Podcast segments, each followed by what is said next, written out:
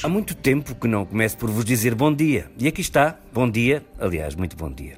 Daqui a pouco, quando me escutarem, o sol sobe no horizonte, mas enquanto vos escrevo ainda é madrugada, ou recuperando uma palavra que se usa agora menos, é a alvorada que desponta lá fora.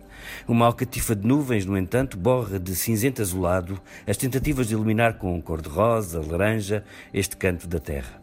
Isto já não deve abrir, diz a minha aplicação meteorológica do telemóvel.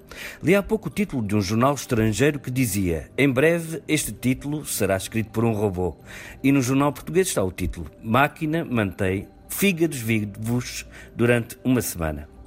Bom, não sei se são duas maravilhas humanas, se duas invenções aterradoras da humanidade. Talvez seja útil a máquina que escreva crónicas para alvoradas da rádio, principalmente quando se tem dois gatos a mear na sala as suas aflições de gato. E um fígado prolongadamente vivo é coisa que pode dar muito jeito na vida. Eu que calhei neste trabalho, o mistério de escrever para os outros, gostava também de ter um robô a trabalhar para mim quando algumas personagens de ficção se sentam à espera, pedindo com os olhinhos a brilhar no escuro. Escreve-me, escreve-me. Escrever sobre a atualidade já é duro, como aqui, mas passar dias e noites preocupado com pessoas que não existem, não vos digo nada.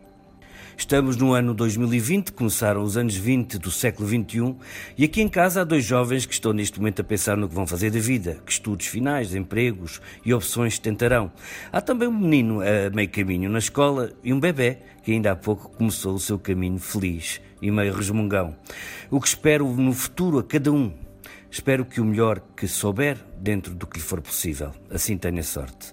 Quando penso em expectativas, lembro-me de um ensaio-conto de George Orwell, Shooting an Elephant, Matar um Elefante, de 1936. O escritor conta o dia em que, como oficial do Império Inglês na Birmânia, é destacado para tratar de um caso muito difícil. Um elefante de trabalho tinha enlouquecido por momentos e matou um tratador. A última coisa que Orwell eh, queria era disparar sobre o animal que agora pastava pacificamente, mas de súbito tinha uma multidão de birmaneses que exigiam que ele matasse o elefante. Tinha o dono do elefante que achava que o animal valia mais do que o tratador morto do outro lado. E de repente percebeu que tinha que matar o bicho, ou era ele que seria considerado fraco, tinha que cumprir o seu papel de oficial do Império, de homem branco, ou a multidão perdia-lhe o respeito. Isto foi na Birmânia, que entretanto mudou para Myanmar, o nome, e que agora tem uma presidente Prémio Nobel da Paz, Aung Suu Kyi, que se aliou com os generais que antes combatia para os ajudar a fazer o genocídio do povo Rohingya, que também vive no país. As coisas dão voltas perversas. Uma coisa é urgente. E o mais urgente em Portugal é encontrar, prender e julgar com justiça os assassinos do jovem estudante cabo-verdiano Luís Giovanni, morto à paulada, em Bragança. A última que li é que lhe bateram em silêncio, como num saco.